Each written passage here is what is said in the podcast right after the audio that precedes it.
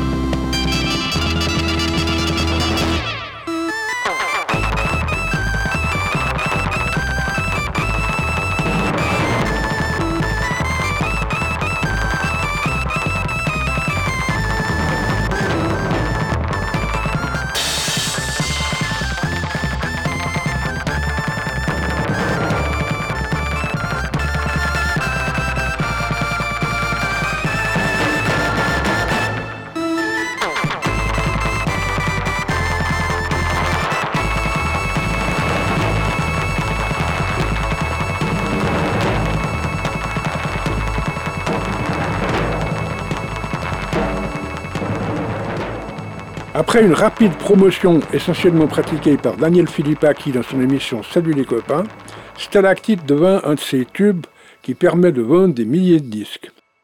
Âgés de 16 à 18 ans, donc mineurs, les Aiglons interrompirent donc leurs études grâce à des parents compréhensifs et partirent en tournée avec Hugo Frey. Personnellement, je nouais quelques liens avec les vedettes de cette époque magique, notamment avec Johnny Hallyday et Claude François. Les aiglons séduisirent aussi les filles parce que les titres qui accompagnaient Stalactite étaient souvent des slows.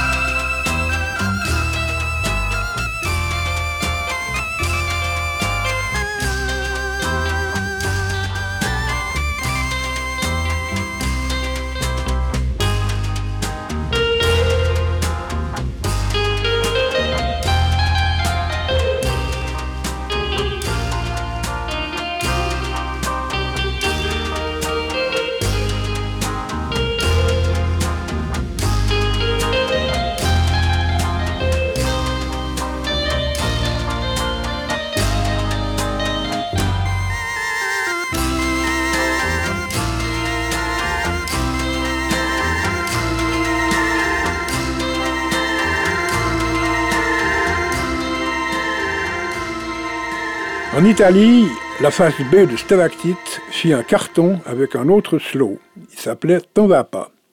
Cette mélodie avait été sélectionnée pour le Grand Prix Eurovision 1963 et réussit l'exploit d'être à la deuxième place. L'auteur de cette chanson était un pianiste de jazz le danois, Géo Voumar. Voici T'en pas.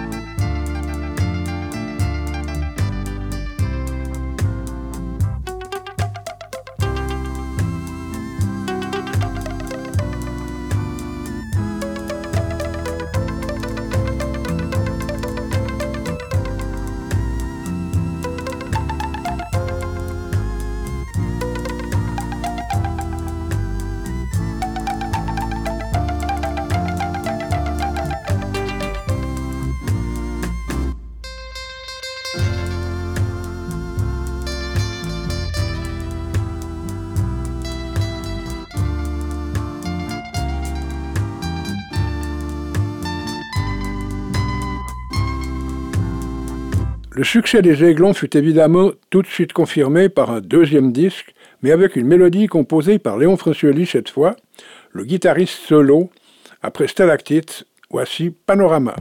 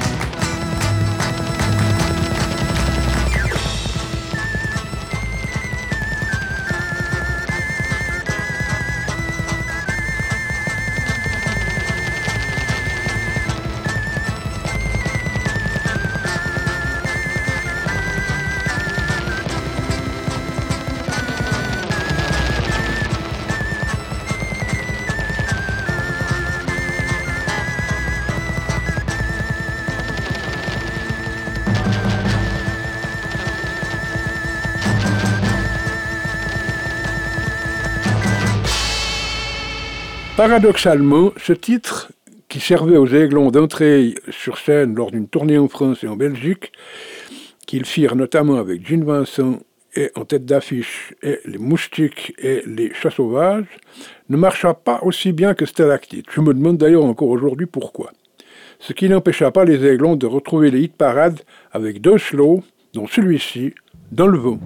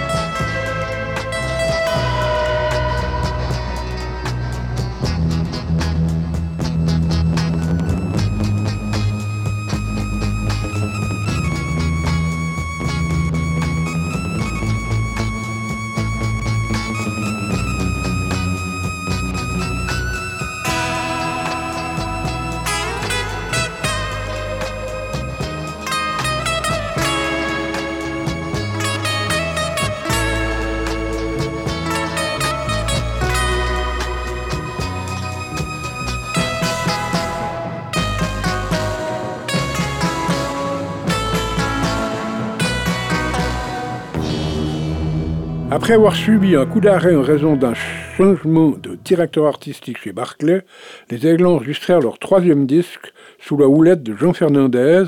C'était l'homme qui avait découvert quelques années plus tôt les chaussettes noires. Ce disque proposait aussi un thème très jazzy qui devait devenir indicatif d'une émission pour les jeunes sur Radio Luxembourg, Balzac 1010. C'était le numéro d'appel téléphonique de l'émission. On écoute Balzac 1010.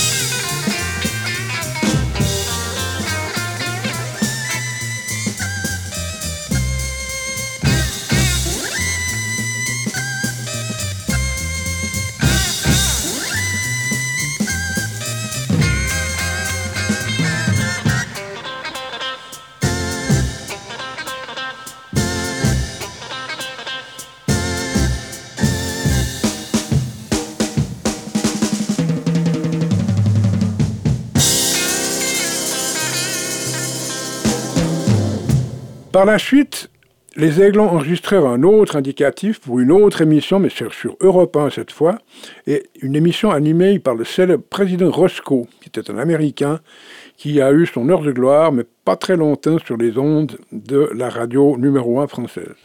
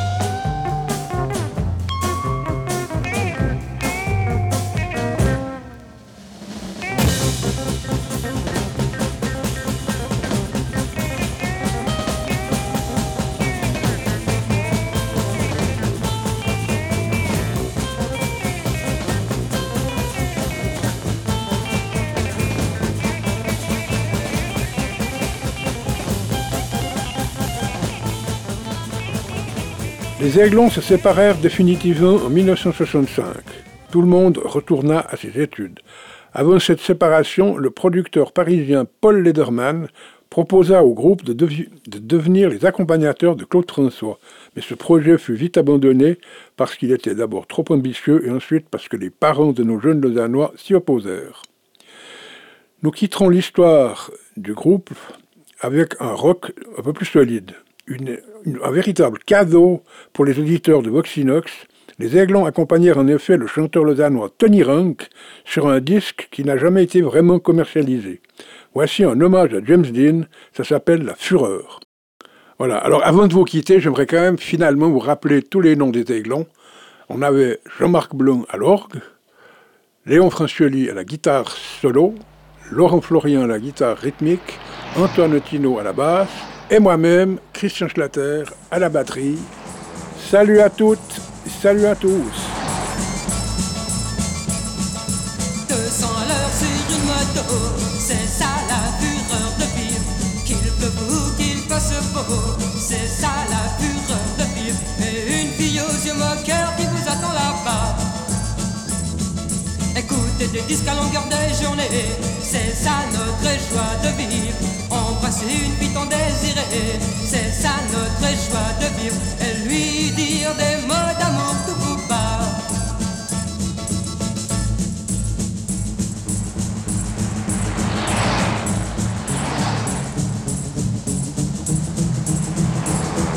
Jouer au dur avec les copains, c'est ça la fureur de vivre. Danser, danser jusqu'au beau matin.